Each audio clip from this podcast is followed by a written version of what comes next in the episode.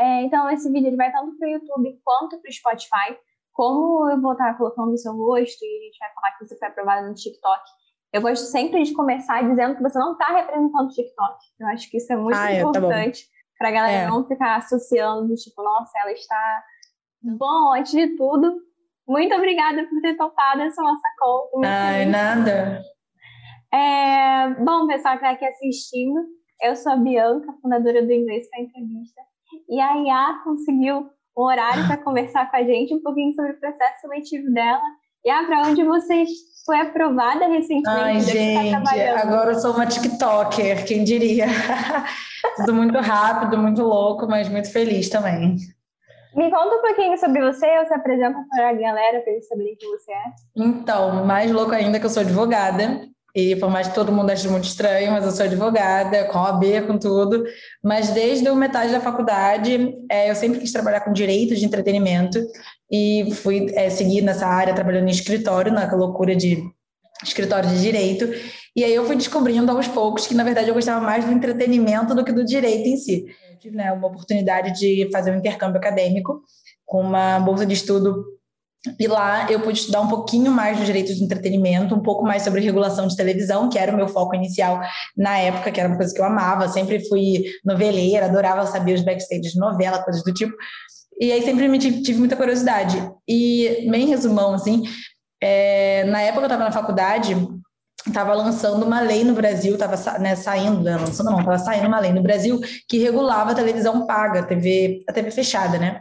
E que dava, eh, criava obrigatoriedade de todos os canais do mundo que existem no Brasil, tipo HBO, Sony, mesmo canal gringo, ter conteúdo nacional. E essa é uma, essa lei é muito comum em países na Europa, que eles são muito, na Europa eles são muito nacionalistas quanto aos conteúdos que se passam na televisão deles, principalmente a Espanha e a França. E aí eu me candidatei para um projeto de pesquisa na, na Espanha para estudar esse tipo de regulação na televisão local, né, na televisão de lá. E aí eu passei, era um projeto, um projeto super legal, que ainda existe hoje em dia, bancado pelo Santander, Não. e eu fui estudar lá. E aí quando eu voltei, eu voltei apaixonada, mais apaixonada pelo mundo da televisão, pela regulação da televisão, mas descobri que, que eu poderia ser não só uma advogada de entretenimento, mas uma produtora executiva, que eu sempre tive dificuldade de explicar para todas as pessoas que me perguntam o que, que você faz, eu tenho que preencher em algum lugar, profissão, nunca sei. Eu boto produtora executiva como fluente, pessoas devem achar que eu sou louca, produtora executiva, ninguém sabe o que, que é.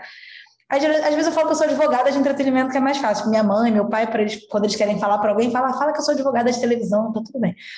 Mas agora não sou agora eu sou TikToker. Mas enfim. E aí eu voltei é, só que eu voltei já no final da faculdade, na verdade, do meio para o final. E eu falei, ah, vou me formar, até porque meus pais, né, tinha que honrar ali o negócio, o investimento da galera. E me formei, mas no final da faculdade, eu acho que no, no oitavo período, eu passei da OAB, passei na OAB mais cedo, então foi um alívio, entreguei para meu pai e falei aqui, ó, tá aqui, sou advogada, mas não quero advogar, quero trabalhar com entretenimento e descobri a profissão desse lado executivo, esse lado de negócios do entretenimento. E comecei a trabalhar com produ em produtora. Então, eu tive experiência em produtora que produz né, conteúdo para canais de televisão, porque a gente leigo, assim, que tá, só assiste, a gente acha que tudo que a Globo faz é da Globo, tudo que a Warner faz é da Warner, e não é. São, muitas vezes são produto, muitas vezes é deles, muitas vezes são deles, mas muitas vezes, muitas, muitas vezes, são de produtoras, pequenas produtoras independentes brasileiras, que produzem conteúdo e vendem ou licenciam ou coproduzem com canais de televisão. E aí eu tive a oportunidade de trabalhar em produtoras muito legais, com projetos muito interessantes. Então, primeiro, meu primeiro trabalho foi, tipo, eu me enfiei, eu não conseguia nunca, gente, inclusive, nunca conseguia trabalhar essa área. Tem essa é, fama de ser muito área difícil, de contato, de você entrar. Como eu não era formada em comunicação, eu não conhecia ninguém. Eu sou do interior do Rio, então eu morava no Rio de Janeiro, fui fazer faculdade, acabei morando, continuei, mas eu não conhecia, não tinha, tipo, ninguém, assim, só conhecia pessoas de direito, e muito, né, por causa da faculdade. Enfim, eu comecei em evento de cinema, de televisão, e numa dessa eu, eu sabia, assim, comecei a buscar quem eram as produtoras, quem eram as, as produtoras executivas, as gerentes de negócio das, das produtoras, e aí eu me enfiei, no, na época ainda, ainda, se mandava currículo, quer dizer, parece que eu sou velha, né, nem tanto, nem tenho tanto tempo assim, foi em 2016. E aí eu fui num grupinho, assim, num coffee break, e me intrometi no meio de um grupinho e pedi emprego mesmo para um grupinho de mulheres. E uma delas me chamou para começar no dia seguinte. Então foi meu primeiro trabalho foi assim e eu comecei a trabalhar numa produtora chamada Total Filmes que foi super legal, foi uma super experiência. Eles são uma produtora do Se Eu Fosse Você, é, eles fazem um festival do Rio, que é um festival de cinema super legal, que agora, né, por causa da pandemia, não está rolando. E aí foi meu primeiro trabalho como produtora. Depois eu fui trabalhar na Conspiração, que foi uma super escola, uma produtora muito grande, uma das maiores do Brasil. E lá eu fiz projetos super legais, trabalhando sob pressão, que é um projeto que todo mundo acha que é da Globo, mas é uma coprodução da Conspiração com a Globo.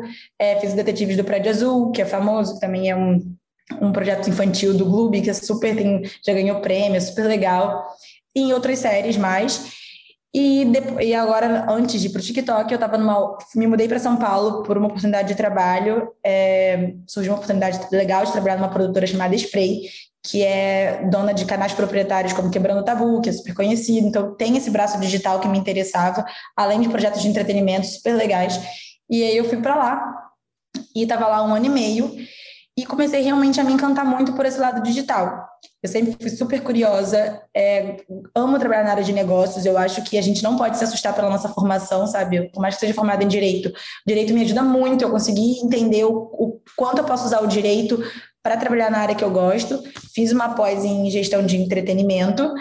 Depois de fazer um. Ah, eu sempre me invento fazer um monte de coisa. Aí eu fiz um curso, um curso fora também. Tipo, juntei, fiquei juntando uma graninha para poder conseguir fazer um curso de novos negócios na Enayu, a Maria fazer uma pós na Enayu, mas no caso não tenho um orçamento disponível, então eu fiz um curso pequeno, tento sempre estar me atualizando de alguma forma, ainda mais por não ser formada em comunicação, e também para conhecer gente, que eu acho que é muito importante.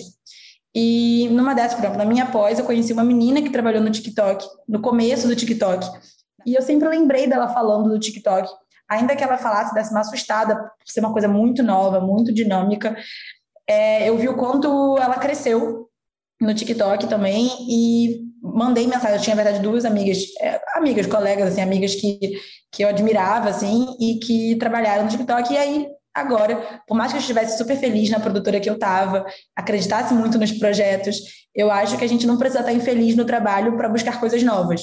E a gente tem que estar sempre buscando, é, como a gente é jovem, se movimentar e entender o mercado que a gente quer estar. Então, por mais que eu estivesse feliz no trabalho e acreditasse no que eu estava fazendo ali, é, eu sempre eu fiquei comecei a me abrir a possibilidades novas dentro do mercado digital, dentro ainda que dentro da área de negócios, que era uma coisa que me motivava e que eu queria conhecer um pouco mais. E sempre, como eu sempre estive do lado da produtora, eu sempre fui, eu trabalhei com produção executiva, então eu entregava projetos. Eu queria então, eu queria estar um pouquinho do outro lado e receber projetos. Eu queria ver como é esse lado de você ter alguém querendo estar com você, porque eu sempre tive no lado de procurar os canais, de procurar, é, de entregar o conteúdo, e eu queria estar do lado de receber o conteúdo mais em formato digital. Então, o TikTok meio que é até injusto comigo mesma falar que caiu no meu colo, não caiu no meu colo. Eu fiquei, por conta de começar a me interessar pelo lado digital, eu comecei a dar uma paquerada em, em plataformas digitais, tipo Instagram, Facebook, YouTube, TikTok, e eu sou muito curiosa, então eu sempre gosto de ler sobre tendência, pesquisa de tendência, sobre o mercado em si. E eu sempre eu tenho lido muito sobre a, a relevância do TikTok, o crescimento do TikTok, principalmente na pandemia, com os vídeos curtos. Então, comecei a dar uma paquerada, dar uma flertada com o TikTok e vi uma vaguinha brilhando assim um dia, um belo dia no meu LinkedIn. Fiquei, não sei você ou vocês todos, é, eu sou muito apegada às coisas onde eu estou, então quando eu estou num trabalho eu me envolvo muito com ele e eu fico até com dó de me permitir olhar outras coisas.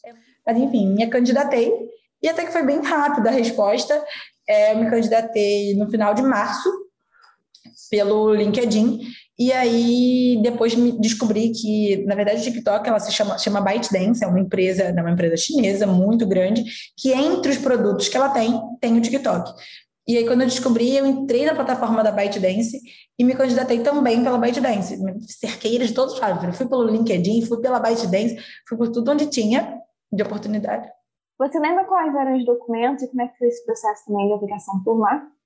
Muito simples, era praticamente subir, dar, fazer o upload, né, subir o seu currículo em inglês e a, a, o processo era todo em inglês e como se fosse, não sei se você já viu como se funciona uma candidatura pelo LinkedIn. Era muito igual, só que no, no, site deles. Então, você sobe o seu currículo e automaticamente, com as informações que tem no currículo, vão preenchendo algumas, ah, alguns espacinhos. E é sempre bom dar uma olhada, porque às vezes as coisas saem meio desconfiguradas ou saem informações que, que não, não funcionam muito ali. E, assim, uma coisa que eu hoje, até hoje mesmo, uma amiga veio me perguntar como foi o processo, se eu poderia ajudá-la também, que ela também estava interessada em entrar no TikTok. E ela também trabalhava como produtora executiva. E, assim, é, é muito engraçado isso. Engraçado não, acho que a gente tem, vai aprendendo. Quando a gente quer uma vaga, até mesmo você me falou isso, a gente tem que direcionar as nossas respostas e nossos posicionamentos para aquela vaga. Não é mentir, óbvio, não vou mentir que eu tenho uma expertise em alguma coisa que eu não tenho. Mas eu vou ter, eu tentei, tipo, não fazer a mesma coisa para todo mundo. Tipo, eu me candidatei nessa vaga e, sei lá. É, então eu tentei direcionar as minhas habilidades, meus skills para essa vaga. O que eu, óbvio, o que eu tenho e que eles não pediam, não tem por que eu ficar falando ali. Ou não vou mentir com o que eu não tenho, mas se eu conheço o mercado digital, vou focar no mercado digital. Então, eu tentei refazer o meu currículo padrão, que era para produtora, que estava muito tempo desatualizado, para direcionar para esse olhar mais digital, mais dinâmico, mais, por mais que eu nunca tenha trabalhado em outras plataformas de conteúdo, startup, etc. Então, foi meio isso. Eu fui preenchendo todas aquelas lacunas de, com informações reais dos meus antigos trabalhos, mas mostrando de alguma forma muito louca, em inglês ainda tem isso, que a gente ainda tem isso, é como, como aquela experiência que eu tive, ou como os projetos com quais eu participei, nos quais eu participei, como os cursos que eu fiz poderiam agregar nessa vaga do TikTok, que para mim era uma coisa completamente nova. Eu nunca fiz nada parecido. Inclusive, é o frio na barriga que estou sentindo aqui nessas duas semanas que estou, porque é uma coisa muito nova que, assim, é realmente um desafio. Não tenho medo, mas tenho frio na barriga. Então, mas eu tentei direcionar o meu currículo para aquilo. Então foi assim. E eles entraram em contato de uma forma por e-mail, assim, muito é aquele vácuo de tempo que você manda e deixa estar. Eu tive a sorte de estar empregado, então não estava é, eu estava feliz no meu trabalho, então não estava tipo desesperada por algo novo, mas óbvio que fica uma ansiedade. Mandei o currículo e deixei ali. Se for para ser, vai ser, mas aquele se for para ser, querendo, querendo saber como era, por curiosidade também. Então foi, foi meio isso. Antes da gente entrar mais nessa parte de como foi o processo seletivo, como é que foram as etapas, eu anotei aqui alguns pontos que eu queria comentar. O primeiro deles, assim, que é uma dica para galera que não pegou isso da fala da IA. Gente, aonde vocês estiverem, principalmente se for no meio profissional, façam questão de se conectar às pessoas é um jeito riquíssimo de você conseguir as suas próximas experiências profissionais. Todo lugar que você vai, você vai estar sendo observado, você vai estar sendo observada. E existem duas formas de você conseguir a sua recolocação no mercado, né? Uma delas é aplicando ativamente, outra forma é você sendo encontrado, sendo convidado. Então, a partir do momento que você se abre para isso, você consegue estruturar um LinkedIn, por exemplo, muito bom. Quando a pessoa te encontra também, ela já vai conseguir entender com muito mais assertividade o que, que foi a sua carreira. E quando você consegue estruturar isso de uma forma muito certinha, você diminui os riscos de daquele disse-me disse, ou então no momento que a pessoa está passando bastante indicando, você garante que vai manter esse alinhamento quando alguém falar, ah, dá uma olhada no LinkedIn da IA, por exemplo. E aí você vai conseguir é, até uma, uma coisa legal. Né? É uma coisa legal, assim, eu confesso que gostaria de ser mais ativa no LinkedIn. É, já fui mais ativa há tempos, algum tempo atrás. Eu gostava de postar coisas sobre o trabalho, sobre novidades, como eu falei, eu gosto de ler sobre novidades do mercado. Teve uma época que eu postava muito. É, confesso que nos últimos tempos eu realmente não posto praticamente nada, mas eu sempre entro. Eu entro todos os dias, praticamente um pouquinho, boto o aplicativo no celular, só para saber o que está rolando, até para você entender qual tipo de vaga que tem surgido, como as pessoas têm se posicionado. E uma coisa que eu fiz, mesmo é, talvez involuntariamente, mas um pouquinho voluntariamente, foi atualizar o meu LinkedIn antes de me candidatar no TikTok, antes de, de ver a vaga. Eu traduzi meu LinkedIn porque eu sabia que talvez não fosse naquela época, em fevereiro isso, é, ainda que eu tivesse satisfeita no trabalho e não tivesse com nada em vista, eu pensei, falei, caramba, acho que meu, vou dar uma atualizada no meu LinkedIn, atualizei, botei link dos meus últimos projetos, é, traduzi ele para inglês, porque eu sei que hoje cada vez isso é mais importante. Então, a gente está, né, felizmente, no mercado super global, num, num, mundo muito conectado. Então, a gente tem oportunidades, a mais como jovem, de trabalhar de casa agora. Então, você pode trabalhar em qualquer lugar. Que no TikTok, a minha chefe fica na China. É, então, eu traduzi meu. Talvez eu acho que isso pode ter sido muito importante para mim, além do meu currículo estar traduzido. Eu mantive meu TikTok traduzido, é, meu TikTok aí, meu LinkedIn. Não sei se vocês sabem, o LinkedIn pode estar em vários idiomas e você, inclusive, não precisa traduzir ele só para inglês ou só para espanhol. Você pode manter ele em várias versões e aí você vai trocando. E eu fiz isso troquei foto, coisas assim bobas, botei uma foto mais profissional que eu não tinha, assim, eu mesma tirei selfie zona e com o braço bem esticadão para poder parecer uma foto um pouco mais profissional. Enfim, tentei dar uma, uma ajustada até para uma questão de, de imagem mesmo que conta e de, por mais que eu seja jovem, eu queria passar uma, uma senioridade um pouquinho, sabe, pelo menos um pouco, para conseguir alcançar oportunidades melhores. Isso tem tudo a ver com o segundo tópico que eu anotei também recentemente, assim, muito recentemente, na semana passada para essa semana, eu estava ajudando uma pessoa com preparatório para uma entrevista que ela queria muito. E aí, no momento que eu estava estudando a vaga para fazer a nossa última simulação, eu perguntei assim para ela: por que, que você está aplicando para um cargo que exige dois anos de experiência, quando na verdade você já tem nove anos de mercado nessa área? Então, é, essa é uma dica principalmente para as mulheres, né? Porque existem estudos que comprovam que nós mulheres, em geral, costumamos esperar preencher todos os pontos para a gente pensar numa recolocação, ou existe aquela insegurança de, meu Deus, eu vou mesmo conseguir desempenhar tudo isso. Então, quanto mais você consegue estar tá também entendendo o que, que o mercado está pedindo, você consegue garantir que a sua carreira está sendo moldada para essas próximas experiências também. É, porque a partir do momento que você fica muito tempo numa carreira, numa empresa também, no, no cargo, não que seja certo ou errado, mas isso às vezes também gera uma certa insegurança. Então, se você sente que é o momento de você pegar, explorar algo diferente, talvez já exista um cargo aí semelhante ao que você está buscando, que peça o tempo de experiência que você tem e que você vai conseguir fazer 70%, 80% do que estão pedindo. E aí, esse é um bom limite que eu gosto de falar também. Se você preenche 70%, 80% de um cargo, aplica, e aí deixa que a outra empresa também, que a empresa é. que você está aplicando, vai dizer, beleza, você pode entrar ou não, mas não se eliminem por conta de não preencher 100% dos cargos. Cara, uma coisa que eu não sei se que foi muito nova para mim, como eu falei, eu sempre trabalhei em empresas um pouquinho mais tradicionais, ainda que no mercado que é um pouco mais dinâmico de entretenimento, em produtoras mais antigas. E uma coisa que eu reparei é que no mundo das startups os cargos mudam muito. É, você não precisa. Eu, por exemplo, entrei num cargo de manager. Numa produtora eu nunca seria manager porque eu não tenho, é, de fato, por mais que eu me esforce e tudo mais, a gente tem que entender a, né, a experiência que a gente tem, o que a gente pode oferecer para a empresa. Só que no mundo das startups, o, o ser manager, o ser uma gerente, não é a mesma coisa de ser uma gerente numa empresa tradicional. Então, tem que tomar cuidado um pouco com essas, com o mundo que você está entrando para você entender um pouco melhor. Então, é importante você ver o, realmente os requisitos daquela vaga real, de passo a passo, que eu nunca tinha participado disso antes, nunca tinha me candidatado dessa forma, nada antes. Tudo antes foi um pouco, como eu falei, eu cheguei, mandei um currículo, me ofereci. A outra foi, tipo, uma amiga me indicou e eu acabei indo lá fazer entrevista. Para São Paulo também, mandei um e-mail e acabou rolando. Então, foram coisas um pouco mais informais mas é, eu olhei muito, então, na época que eu me candidatei no TikTok, na época, dois meses atrás, é, tinham duas vagas com o mesmo nome, e uma era manager e a outra era de especialista. E eu fiquei muito receosa, falei, caramba, será que eu vou candidatar para de manager? Ah, e tinha a mesma vaga nível Brasil e nível Latam.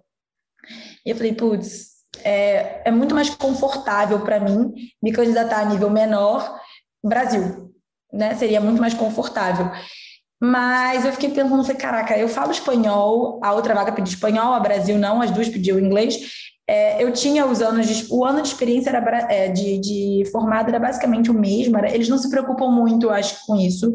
Inclusive, eu descobri que tem uma menina que entrou agora comigo, que ainda está na faculdade, ela não é manager, mas ela está tipo, num nível muito próximo. E eu acho que eles se preocupam muito mais com o que você já fez.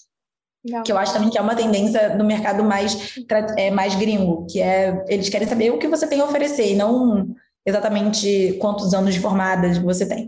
Mas assim, pelo que eu percebi, todos pedem formação e, enfim, essas duas vagas tinham tinha mais ou menos o mesmo tempo de formado, mas a, as competências a, do, do, do, manager eram um pouquinho maior. Fiquei, eu quase me apliquei para outra, quase, quase, quase, quase.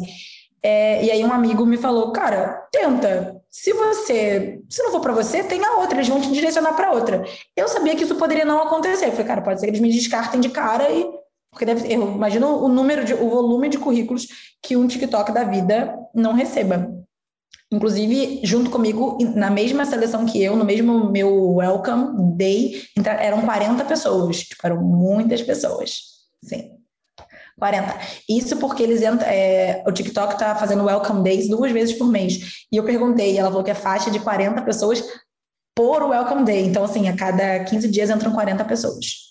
O que, que tu acha da tua carreira, assim, se você tivesse que dar uma dica agora pra galera ouvindo ou assistindo a gente? O que, que foi mais importante para você chegar onde você está hoje? Olha, sabe aquele síndrome do impostor, assim? Às vezes eu fico, gente, será que eu sou boa? Ou será que eu dou sorte. É... Só que eu fico, cara, é tão injusto a gente pensar isso da gente, sabe? Porque eu não consigo ver uma coisa. Eu acho que sempre achei que em produtora o fato de ser formada em direito me ajudava, porque era um diferencial que eu agregava junto comigo. É porque eu, eu competia muito, entre aspas, com uma, com uma grande maioria das pessoas formadas em cinema. Então, sem desmerecer nunca quem fez cinema comunicação, hoje em dia eu fico assim, ah, eu poderia ter feito também, mas no meu dia a dia, em produtora, eu conseguia viver um pouco e aprender um pouco do que eles aprenderam na faculdade. Ainda que não tudo, não as aulas formais, não as aulas teóricas, obviamente. É, mas toda a questão, tipo, trabalhando com né, seriado, filmagem, etc., todo esse mundo da filmagem, que inicialmente era assim, eu lembro a primeira vez que alguém me pediu uma Bíblia, era, eu fiquei desesperada, uma Bíblia de produção. Eu falei, que, que Bíblia de produção? O que, que é isso? Ah, você já viu o valor da, não sei, do Dolly? Eu falei, que, que merda é essa? Desculpa o palavrão. Mas são, ter, são termos que geralmente, que, provavelmente quem fez cinema saberia, e eu não sabia nem que era uma Bíblia. E eu descobri que é uma coisa básica, tipo assim, é só, é só um documento que tem tudo do projeto, e eu não sabia nem que era isso. Mas aos poucos você vai aprendendo. Só que ao mesmo tempo, esse lado de essa área de negócios do entretenimento é muito nova. Tipo, por mais que nos Estados Unidos já existem os grandes produtores executivos, as Shonda Rhimes da vida que fazem de tudo, showrunner, etc. No Brasil, o mercado de entretenimento ele está amadurecendo nos últimos anos. A gente acabou tendo um estímulo muito grande de leis de incentivo nos últimos anos que amadureceu o mercado. Então, não existia essa função executiva. E mesma coisa para o mercado digital. O mercado digital é muito recente. Se bobear, eu sou mais velha que o mercado digital. Tipo, do que o né, Instagram, Facebook. Pela primeira vez eu sou mais velha que a empresa que eu tô, sabe? E no auge dos meus 28 anos. Mas é tudo muito novo. Então, o fato de eu ter, conseguir ter um olhar de contrato, de negociação, e eu até gostar disso, sempre me favoreceu. No TikTok, é, juro para vocês, eu acho que eu não consigo ver uma coisa que eles tenham gostado de mim nas entrevistas que eu fiz. Eu acho que eu fui muito sincera nas entrevistas e falei muito, por mais que seja em outro idioma, eu tive entrevistas em inglês e espanhol e eu tentei ser muito sincera com o que eu poderia oferecer e eu acho que a minha vontade de, de, de conhecer pode ter sido o mais forte. É, eu tentei mostrar para eles que eu conhecia o mercado de entretenimento um pouco brasileiro e hoje eu sei que o mercado brasileiro é exemplo para todo o mercado da América Latina. A gente é muito grande em consumo, a gente consome muito entretenimento, seja rede social, seja televisão, streaming, Netflix, etc. Então eu mostrei para eles que conhecendo e estudando muito o mercado brasileiro, eu poderia aplicar para os mercados latinos. Mas de fato, pensando agora, eu acho que eu eu não sei, então, assim, se tivesse alguma coisa que eu pessoalmente acho que pode ter me levado até onde eu tô, é curiosidade, é vontade de conhecer coisas novas, porque, felizmente, é, eu tive o privilégio de ter uma educação boa, de estudar em boas faculdades e, tipo, de estar em ambientes bons, mas mesmo que me enfiando, tá? Como eu falei, eu sou do interior, então assim, eu não tive. Meus pais também sempre ralaram muito para me dar algumas oportunidades, mas muitas das coisas que eu fui buscando foi por vontade mesmo. Eu acho que desde o início foi essa curiosidade. Então, eu fui morar sozinha com 17 anos, justamente porque eu queria ver algo que aqui na minha cidade não, é, não tinha e não poderiam me oferecer. Mas eu acho que é isso, é vontade e acho que quando a gente quer alguma coisa, buscar, como você falou, buscar estar perto, não é ser interesseiro nem oportunista, mas é buscar se envolver com humildade e mostrar que você quer aprender. Então, eu sempre tentei me aproximar e trocar com pessoas que eu admirava do meu ambiente de trabalho, que eu sabia que poderiam me apresentar coisas novas. Tive muita sorte de ganhar amigos no trabalho que me estimularam e até chefes que, mesmo sendo da empresa, de uma empresa X, me, me incentivavam aí para buscar coisas novas quando viam que ali talvez naquele momento já não tivesse mais oportunidades. Enfim, é, eu acho que é isso. E na minha opinião, essa é uma das melhores formas de você conseguir se conectar e conhecer pessoas. É, é você se colocar no lugar de aprendiz e falar assim, nossa, eu admiro muito aonde você chegou o que, que eu preciso desenvolver, o que, que você teria de, de dica para me dar para que eu também consiga alcançar isso, porque é um sonho da minha carreira. E a partir Sim. disso, a pessoa coloca, se coloca em maior disposição de conseguir te ajudar e ao mesmo tempo você pode aprender também e fortalecer essa rede aí de network. Então, agora entrando, talvez num momento que muita gente esteja esperando aqui do nosso podcast ou do nosso vídeo, como é que foram as fases desse processo seletivo? Conta um pouquinho sobre. Olha, gente, eu não sei se. Eu, como vocês podem ver, eu não sou uma pessoa muito envergonhada e falo bastante. Então, eu não sou de ficar nervosa com esse tipo de coisa. Eu estava curiosa para saber como é que era. Então, meu primeiro papo, eu tive assim, sortezaça. Eu acho que todo mundo, a, a primeira pessoa com quem você fala no TikTok é uma pessoa do RH. Quer dizer, ela entrou em contato comigo por e-mail, do nada. Eu lembro quando eu recebi o e-mail, tipo, eu não, eu não tinha TikTok, desculpa, TikTok. Eu não tinha. E não tinha beijo. Desculpa essa parte. É, não tinha, não tinha né? E aí a mulher me mandou, eu recebi um e-mail, tipo, o assunto do e-mail era TikTok, alguma coisa assim. Aí sabe quando você olha, eu falei, ah, deve ser tipo. Eu olhei rápido tipo, no celular, falei, ah, bugs. Então, é, tô me convidando para criar conta. Aí só que do lado, tipo, tinha uma coisa de. Era o nome da vaga, assim, eu, opa, eu entrei, aí ela me estava perguntando se eu podia conversar, bater um papo, que tinha recebido meu currículo, se eu poderia, se eu queria, tinha interesse em bater um papo, e me dava opções de horário, eu falei, eu peguei primeiro, eu falei, é, falei amanhã, oito da manhã, estamos aqui, vamos embora, querida. Falei, pra que esperar? Pra quê? Tô pronta, é isso, vamos lá. Aí eu marquei, enfim, aí bati um papo com a menina da RH maravilhosa, pessoa queridíssima, foi super gente boa, em português mesmo. É, ela me contou um pouquinho da vaga, perguntou se eu tinha interesse e, em, em conversar com uma, com, né, com uma pessoa que seria superior a mim e me deu opções de horário. Eu peguei o primeiro, que era no dia seguinte, no mesmo horário, às oito da manhã. Ela era argentina. E aí, Muito rápido o processo, né? Foi, foi assim, foi no... Também assim, ela deu opções assim, ou no dia seguinte, ou cinco dias depois, ou quatro dias depois, ou na semana seguinte. Eu falei, não, tem esse aqui, vamos pegar esse aqui mesmo.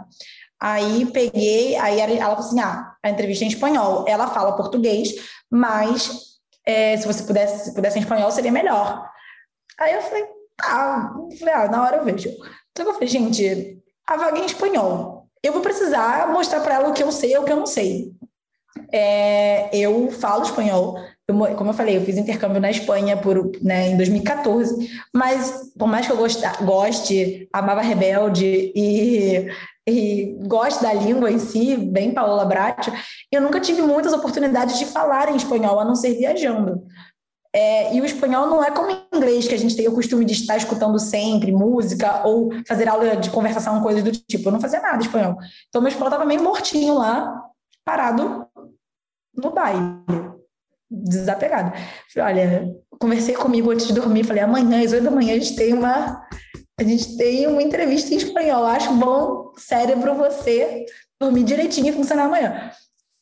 E aí, eu, na primeira coisa que eu falei para ela da entrevista, eu falei: olha, é, sobre, eu falo espanhol, morei na Espanha, amo a língua, tenho, gosto muito, de fato gosto mesmo, mas eu não tem muita coisa que eu não me lembro e informações verbais que eu posso me confundir. Ela não, tá ótimo, é, tá se comunicando super bem e foi isso. Então a entrevista seguiu maravilhosa em espanhol mesmo. Se eu errei, se eu não errei, acho que errei.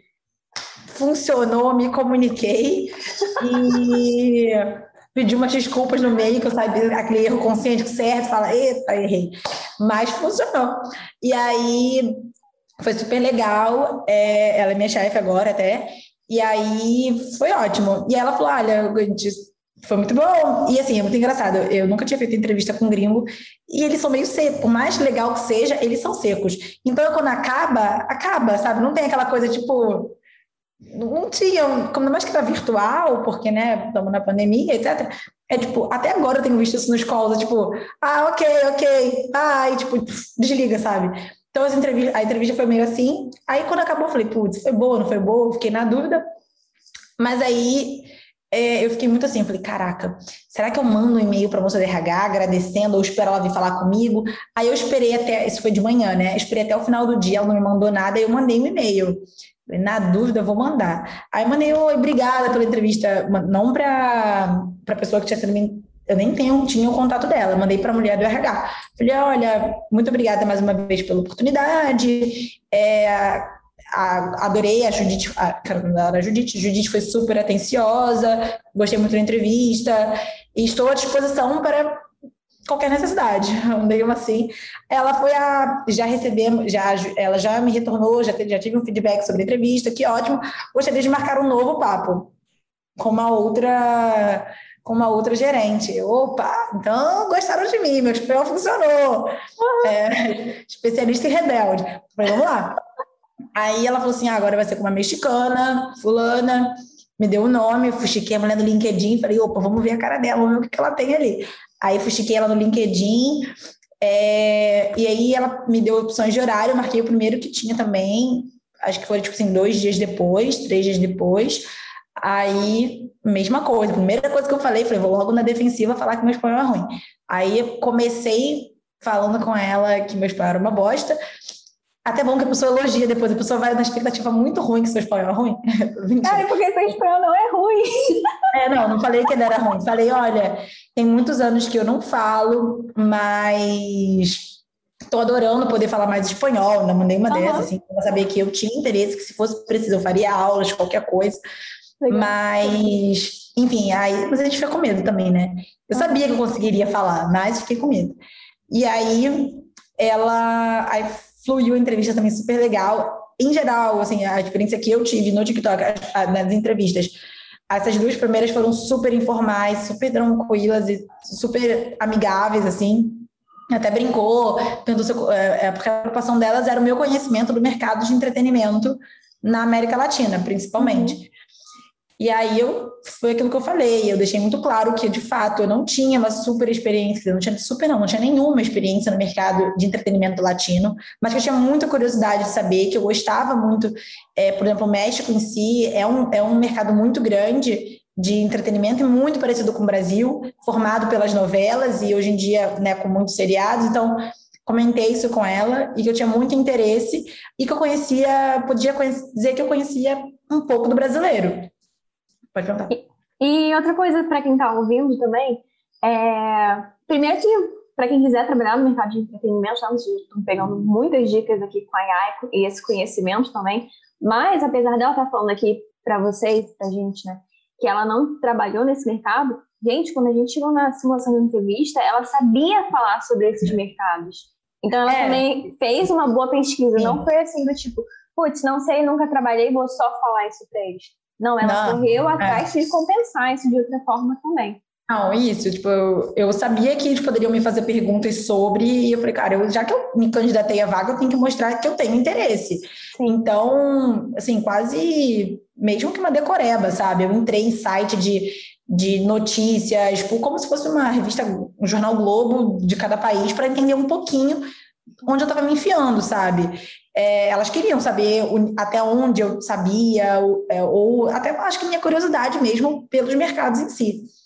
Além de uma maturidade de você também, acho que é importante a gente saber é, realmente não sair se candidatando só por se candidatar, só por se enquadrar. Você tem que querer aquilo, porque afinal você vai trabalhar com aquilo. Enfim, foi boa a entrevista, fluiu, e aí é, da mesma forma, eu esperei passar um dia, eu acho, mandei um novo e-mail para a moça do RH E aí ela demorou mais um pouquinho para me responder, tipo, mas foi, foi rápido, assim, foi realmente rápido. E aí ela me mandou uma, uma e-mail falando que a se eu tinha tinha, é, tinha como fazer uma última entrevista com a diretora é, da área, que era chinesa. E enfim, era isso. E aí eu entendi que talvez fosse a última. Falei, caramba, se ela é diretora, fica na China, imaginei eu, China, onde está, né, deve ser a sede do, da, do ByteDance, do TikTok, vai ser a última. E aí, topei, óbvio, já estava ali, né, vamos embora. E aí, falei, caramba, ela é chinesa, deve ser inglês. Pensei eu, fiquei muito receosa, talvez, engraçado que eu fiquei mais receosa do que em espanhol, não sei se por ela ser diretora ou por ser chinesa e tem essa fama do chinês ser um pouco mais duro, um pouco mais fechado. É, fiquei me sentindo bem segura. E aí comentei, eu, eu faço já. É, sempre fiz aula de conversação em inglês desde que eu me formei, sei lá, 10 anos atrás, no curso, né, cursinho que a gente faz. E, mas sempre fiquei fazendo conversação, parava, conversação, parava. Sei da importância, sei, mas a gente, como vira adulto, você vai colocando prioridades na vida e às vezes você escolhe prioridades meio burras. Então, desde que comecei a pagar as minhas próprias contas e ter né, uma vida de gente grande, é, muitas vezes eu não colocava o inglês como prioridade, ainda que hoje eu veja o quanto foi importante eu ter colocado nos últimos meses. E da mesma forma que eu atualizei meu LinkedIn, eu comecei a pensar nisso e em janeiro eu voltei a fazer aula de conversação em inglês. Por, porque eu achei que seria importante, assim, ah, se um dia eu senti essa necessidade.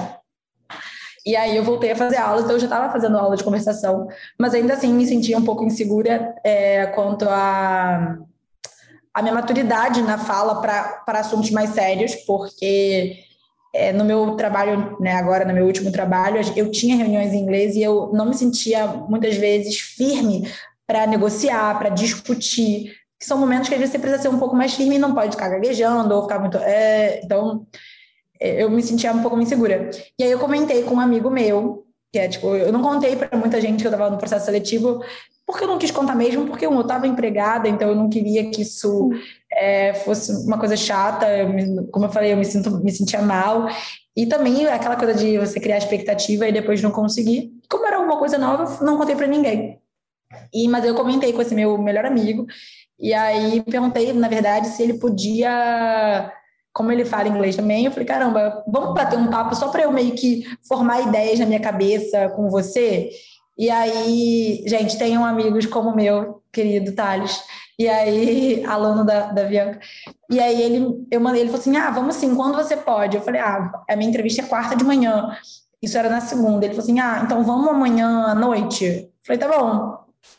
Aí depois ele me mandou assim, olha, entre em contato com essa pessoa, paguei para você uma sessão, uma, uma aula, sabe? Não sei como chama, uma mentoria, assim, é, com a minha professora de inglês. Ela é maravilhosa e você vai adorar ela. E amanhã, nove horas da noite, sei lá, nove e meia da noite.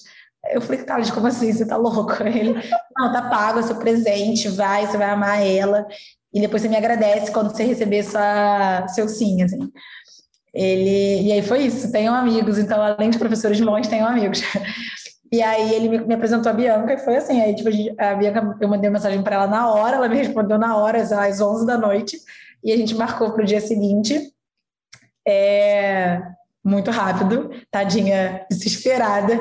Eu nunca nem conhecia ela e a gente fez, uma, fez um aulaço de 5 mil horas, é, com 77 áudios depois, e Gente, sem brincadeira, a minha entrevista com a Bianca foi 60 vezes pior. Eu fiquei muito mais nervosa da Bianca. A Bianca, super, essa carinha que ela tá de boazinha, não existe. É, a Globo está perdendo a próxima Regina Duarte. A cara dela fechada, fechadíssima, séria, com postura. Às vezes ela, aí, às vezes, ela saía da máscara só para poder falar alguma coisa, tipo, não, tá, é, não sei o quê, não sei o quê. E eu falava, eu, aí eu respirava, porque eu, eu ficava sem respirar, eu ficava, meu Deus. Eu realmente me senti num ambiente de entrevista e foi muito bom. Ela me fez perguntas muito próximas do que do que a, a chinesa me fez, é, na a entrevistadora real oficial me fez. E E foi isso. Então eu fiz assim, eu passei por esse processo de fiz essa, acho que posso chamar de mentoria, né? Tipo de um. É uma simulação de entrevista. É, com a Bianca realmente foi muito bom para mim.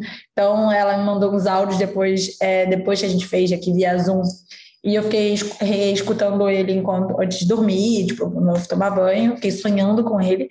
E aí, porque minha entrevista era no outro dia de manhã bem cedinho. Então, óbvio, até um conselho também, eu imagino se é importante se preparar, mas de repente você fazer, fazer isso, poder fazer isso com um pouquinho mais de antecedência, porque eu realmente hum. fiz no dia anterior à noite. É. Eu dou sorte que eu não sou uma pessoa tão nervosa, por mais que seja ansiosa, então não me, não me deixou nervosa, mas eu imagino que para outras pessoas, de repente, pode ser legal, pode ser melhor e mais vantajoso fazer um pouquinho antes.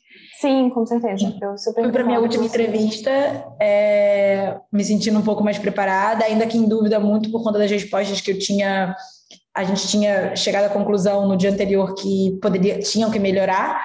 Uhum. É, seja por conta do inglês em si, seja por conta da velocidade da fala, da ansiedade, ou de não falar demais, ou falar de menos, ou focar no que é, no que é perguntado.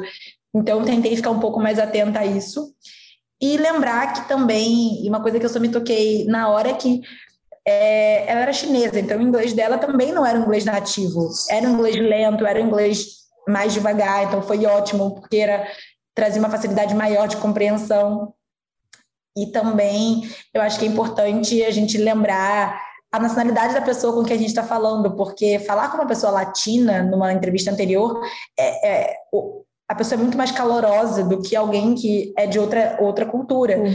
Então, o chinês não é que ela está sendo é, fria comigo, porque a cultura dela é um pouco mais distante, é um pouco mais devagar. Então, eu tentei acompanhar o ritmo dela. Eu tentei. Ela fez perguntas muito diretas sobre o mercado em si, da mesma forma. Então, eu tentei trazer um pouco do que eu tinha lido sobre, mas deixando claro para ela, sem mentir para ela, que não era o, o, meu lugar de conforto falar sobre, por exemplo, ela me perguntou sobre o mercado da Colômbia. É, eu deixei claro para ela que falar sobre o mercado da Colômbia não era confortável para mim, eu ainda não me considerava alguém que entendesse o mercado colombiano, mas que eu tinha estudado sobre, estava querendo aprender sobre, e que o que eu podia oferecer para ela era isso, era tipo uma vontade de estar ali é, achei realmente que, por conta principalmente dessa resposta, eu pudesse ser boicotada, já que eu me candidatei para uma vaga Latam, mas aconteceu, mas eles gostaram. E até eu recebi a resposta, foi bem rápido, tá? Foi tipo três dias depois. Eu recebi uma carta oferta e eu mandei uma mensagem para Bianca, tipo, com letras maiúsculas. Ela me respondeu com cinco linhas de grita, gritando em mudo no WhatsApp. É, mas foi muito legal. E foi isso. Então, aquele processo de que eu realmente nunca tinha conhecido. Eu recebi uma carta proposta super formal, e aí a gente foi negociar, entender benefícios, entender tudo que, né, que envolvia ali. E foi isso. E eu passei. Eu nem acreditei. Foi muito louco. Então, até para contar para o meu trabalho, no meu trabalho né, anterior, porque foi tudo uma coisa que aconteceu realmente rápido. Foi é, três semanas, duas semanas no máximo. É, deu, uma, deu uma reviravolta ali. Mas foi super legal. E agora eu já comecei. E aí é engraçado, porque agora faz um pouco mais de sentido eu ter sido entrevistada por. Não fui entrevistada por nenhum brasileiro. E eu realmente é uma coisa que é importante quando eu vi a vaga a, é, a vaga para Latam, né, considerando que a vaga é Latinoamérica, América Latina, eu pensei que a América Latina envolve o quê? Brasil, né? A Brasil mais outros países. E na verdade não, o meu foco é outros países. Então hoje eu virei uma Partnerships Manager Latam e eu cuido, eu não cuido Brasil, eu cuido América Latina. Então eu tenho relação com, as, com a equipe brasileira é, do TikTok, eu vejo os conteúdos brasileiros. Pelo que eu tenho entendido, eu posso me envolver de alguma forma com o conteúdo brasileiro, mas o meu foco é, da minha vaga em si é cuidar da América Latina. Quando eu me dei conta disso, falei, caraca, eu preciso estudar muito esse mercado novo. Estou eu aqui agora, quebrando a cabeça, tentando conhecer quem são, quais são os meios de entretenimento. O meu foco no TikTok é notícias e entretenimento, Então, eu trabalho com, com canais de entretenimento, programas de televisão, celebridades. Então, é, tudo que envolve o mercado de entretenimento no TikTok. Seja. E eu, a minha função é novos negócios e novas estratégias. Então, eu tenho que trazer parcerias para o TikTok ou desenvolver novas parcerias que já estão no TikTok. Só que é um mercado realmente novo que é o da América Latina. Então, que eu tô. Vão ser os próximos meses aí, acredito, o ano de descobrimento, de aprender, porque é tudo muito novo para mim. Mas vamos que vamos, estou disposta. E eu acho isso muito importante, principalmente para o pessoal que está aplicando para o exterior ou para uma área que, é, que você nunca trabalhou, assim, a sua motivação ela conta muito, a sua vontade é. de aprender. A gente está aqui gravando a segunda semana da IA trabalhando no TikTok. Então, se vocês assistirem ah. esse vídeo daqui a um, dois é. anos, gente, vai ser outra história. Não, inclusive é muito louco, porque todo mundo que eu falo lá no TikTok, assim, eu tenho, quando eu tenho one-to-one ou quando eu tenho né, conversa, as pessoas falam assim, ai, eu tô aqui há muito tempo. Eu falei, caramba, quanto tempo? Oito meses. Eu fico, caraca, muito tempo, oito meses. E você entende que o tempo da startup é diferente do tempo normal que a gente está acostumado. Porque rede social acontece tudo muito rápido. As pessoas se engajam muito rápido, os vídeos se tornam virais muito rápido, é, alguém se torna, ganha um milhão de seguidores muito rápido, ou perde muito rápido. Então, é um mundo muito dinâmico. Então, as coisas acontecem muito rápido. É, eu sou muito rápida, falo muito rápido, então eu tô ficando assim, eu tô tentando entender o ritmo é, e, e entrar de fato nesse ritmo muito rápido apesar de entender que é um, é um trabalho formal como qualquer outro, mas que realmente exige uma, uma dedicação assim. Hoje eu estou estudando uma série de, de páginas e conteúdo e perfis que talvez daqui a um mês já não vão ser mais o foco porque as pessoas já vão desinteressar ou já vão ter se tornado maduros o suficiente para andar sozinhos e vão vir outros porque hoje eu não estou no TikTok, é, quer dizer, hoje eu estou, mas você pode não estar no TikTok, amanhã você pode entrar e se tornar muito grande, você pode fazer um vídeo, viralizar e eu tenho que me preocupar com você, que antes, até ontem, você, você era só mais um né? E eu estou descobrindo tudo que a plataforma tem para oferecer, que a própria plataforma nem sabe ainda. A cada dia, é, exemplo, existe uma área lá de insights muito grande, de insights, tendências, e que eles mandam a cada dois dias as novas tendências. Então, assim, são novas tendências a cada dois dias. E aí eu tenho que trabalhar em cima dessas tendências, que se esgotam muito rápido, ou podem, dar, ou, ou podem se perpetuar, né? Os challenges e tudo mais e uma coisa legal é que, diferente do Instagram, o TikTok não é cronológico. Então, uma coisa que você posta hoje pode se tornar viral daqui a cinco meses, porque ele, essa coisa não some igual no Instagram. Então, é, é, não tem essa, esse marco temporal tão forte. Enfim, estou aprendendo muito.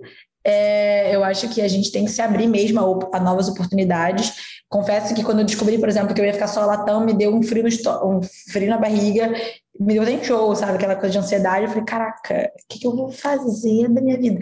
E aí eu parei falei, não, eu vou dar um jeito, sabe? Eu acho que a gente tem que se, se abrir a novas oportunidades, sair um pouco da zona de conforto. E é muito louco, porque muita gente pergunta assim, caramba, mas você é formada em Direito. Eu, hoje em dia conheço várias pessoas que foram, são formadas em Direito ou em outras faculdades, que às vezes buscam coisas novas. E eu, às vezes, acho que a gente tem que se dar a oportunidade de tentar também, sabe? Óbvio, cada um sabe onde aperta, cada um sabe né, as, as obrigações que tem, e às vezes não pode arriscar tanto, porque tem um, um background, tem alguma coisa atrás que precisa mais da gente. Mas se se tem oportunidade, eu acho que é importante a gente acreditar no que a gente faz. Então, acho que a gente tem muita mais motivação quando a gente acredita no que a gente faz. Então... E você estava falando um pouquinho sobre o ambiente de trabalho aí. Eu sei que faz pouco tempo, né? São duas semanas, mas hoje já estão dentro. O que, que você percebe que é muito importante para uma pessoa que quer trabalhar lá? Com certeza esse aspecto do dinamismo, né, da inovação, mas o que Ó, mais você, você consegue perceber desse ambiente de trabalho? Assim, ainda mais trabalhando de casa, eu, eu não sei se todo mundo tem essa mesma experiência, mas eu acho que você precisa muito entender os seus horários e, e ter uma responsabilidade consigo mesmo. O TikTok é um ambiente, me parece, nessa situação, muito livre e, ao mesmo tempo, muito envolvente. Você está em muitos grupos, desculpa, até uma mensagem da minha chefe. É, você está em muitos grupos ao mesmo tempo e você está envolvida em muita troca ao mesmo tempo. Você precisa muito do outro, então não dá para você ser uma pessoa fechada. Eu trabalho num time latam, um time que está cada um em um país. Eu somos poucos brasileiros, então as pessoas estão em outros países. Se você não organizar o seu horário, se você não organizar, tem fuso, tem fuso. Então a minha chefe fica no Japão, fica na China. Sim, tem fuso, tem questão de distanciamento, é, de estar longe fisicamente e de, mas assim me parece que as pessoas são super envolvidas. As pessoas me pareceram até agora muito queridas e dispostas a ajudar. Elas sabem que é uma coisa muito nova, são muitas ferramentas, é, envolve questão de métrica, envolve questão de conteúdo. Só que é um time muito grande, então a gente recebe muita informação para lidar ao mesmo tempo. Então, acho que você precisa ter um foco de conseguir absorver tudo sem se desesperar, porque é desesperador, são muitas coisas. É você entender que é uma empresa chinesa que tem tudo, ela tem tudo dentro dela. Então, ela tem o WhatsApp dela, tem o Zoom dela, ela tem o, o grupo de, o, o, Gmail dela, o e-mail dela. Então, você tá, além de você ter que entender essa tecno, toda essa tecnologia, que para mim é uma dificuldade, não sou uma pessoa, por mais que seja jovem, não sou uma pessoa tão com a mente millennial, assim, super aberta a, a todas essas tecnologias, você, ao mesmo tempo, tem que entender que é o seu ambiente de trabalho, então você tem que criar o seu momento de trabalho e se abrir às outras pessoas, sabe? Eu, a primeira coisa que eu fiz foi mandar mensagem para pessoas que eu via que eram da mesma área que eu, para buscar entender o mercado. Então, eu, eu mandei, eu descobri quem era a pessoa que era minha par do México, por exemplo, e fui mandar uma mensagem para ela.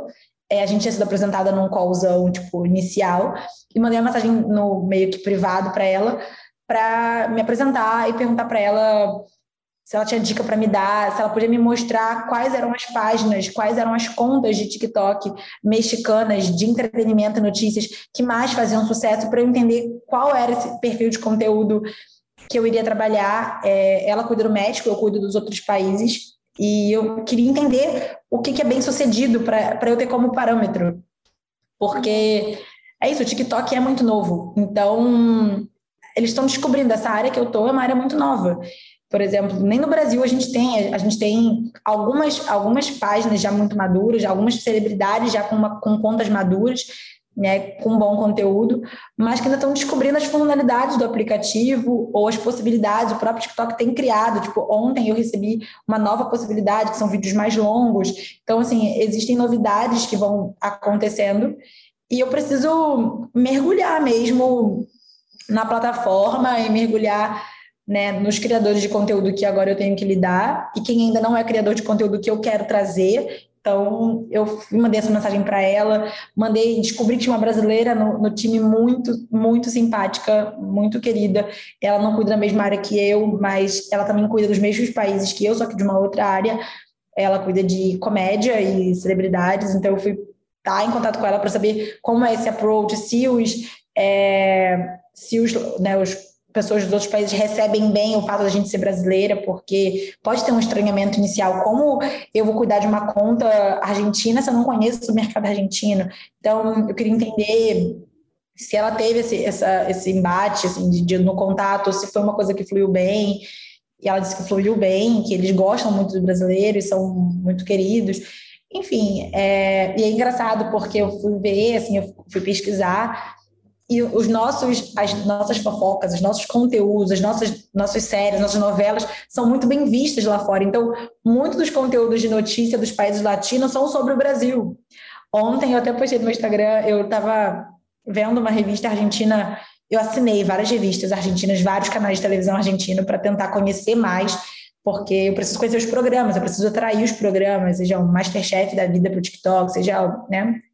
Eu preciso estar em contato com quem apresenta esses programas para trazê-los para o TikTok. E aí eu estava vendo uma matéria sobre a filha da Xuxa, sobre o casamento da filha da Xuxa. E na Argentina eles chamam a Xuxa de Xuca. E eu não sabia.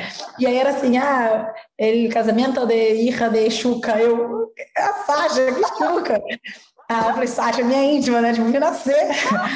Mas, então, assim, tem muito Anitta, Ludmilla, Pablo Vittar, são pessoas que estão muito presentes na, nas, nas notícias é, latinas, assim. Então, estou nesse momento, assim, de descoberta. Podemos voltar a falar daqui a algum tempo para trazer novas impressões. Espero que boas, muito boas. Mas estou me descobrindo também junto com a plataforma. Qual é o idioma principal lá? Eu só falo espanhol. Entendi. Mas é, nas suas interações aqui com brasileiros e com chineses, assim, em, em termos Não, com, geral?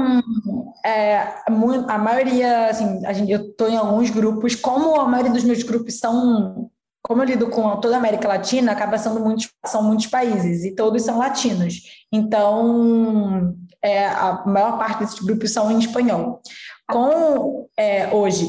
Mas, por exemplo, toda vez que a gente lida com a equipe China ou equipe global, por exemplo, marketing, PR, é, times que são globais, porque como o TikTok é uma marca global, a equipe de marketing não é, loca, não é por localização, é global. Para, para, acredito eu que para manter a unicidade da marca.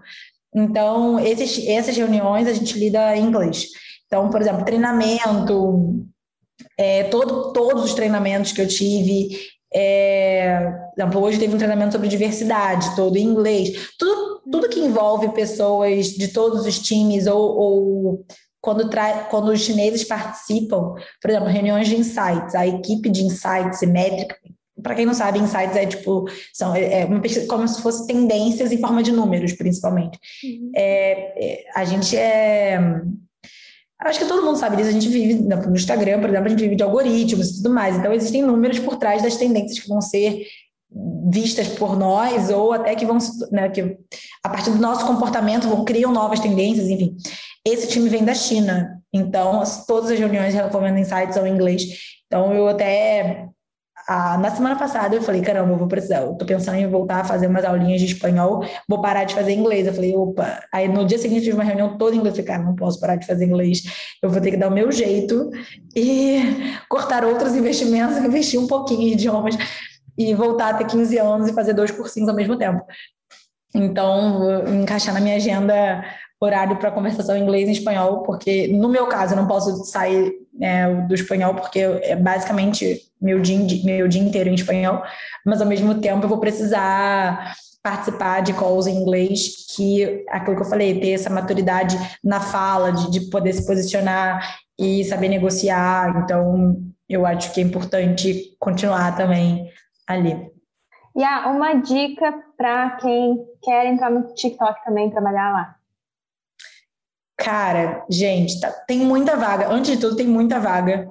Mas não se deslumbrar só com a vontade de, de estar no TikTok. Eu acho que se entender se, se, realmente, porque existe o deslumbre e de estar numa plataforma tipo TikTok, mas eu acho que é entender se tem o seu perfil, sabe? Se você, porque tem, é da pessoa, tem pessoas que não têm essa, não gostam desse ritmo muito rápido de coisas mudando ao mesmo tempo, tem uma, gostam da rotina.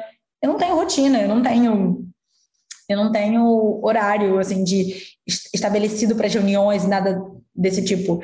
Então, eu acho que é vontade. Se você tem que entender se aquilo é para você e, e, se você lendo aquela descrição, realmente é, se aquilo bate seu coração, sabe? Parece meio romântico, mas eu acho que é muito isso. Eu acho que é você se sentir dinâmica, se sentir a vontade de um ambiente que você vai ter que aprender o tempo inteiro. E me parece, né? Pode parecer é, eu não sei se vou, vou estar dizendo a mesma coisa daqui a um mês, porque são só duas semanas, mas me parece é um ambiente que muda a todo, muda todo dia. Então, você tem que estar aberta a coisas novas todos os dias, a, a estar perdida, a não saber, é, assumir que não sabe, porque eu não sei todos os dias, desde que eu entrei. Então, eu acho que é isso. Ai, que legal, adorei. Adorei, adorei muito. Yeah, muito obrigada por ter. Ah, obrigada a você, Gê. Espero que, óbvio, quem quiser, qualquer coisa, pode me mandar mensagem. Assim, eu sou, não sou uma pessoa, né, não sei tudo, mas o que eu puder ajudar, adoro. Eu acho que a gente está nessa, cada vez mais aprendendo que nessa vida a gente está aqui para trocar, ninguém compete com ninguém. Eu acho que todo mundo tem, a, tem que dividir, a somar coisas. Então, no que eu puder ajudar, estou sempre por aqui. E eu que agradeço, muito obrigada por toda a ajuda, é toda torcida, cara, gente. Por favor, façam aula dessa mulher, que é maravilhosa. Eu estou aqui, inclusive, no, na espreita de um horáriozinho com ela, que é muito badalada e muito disputada.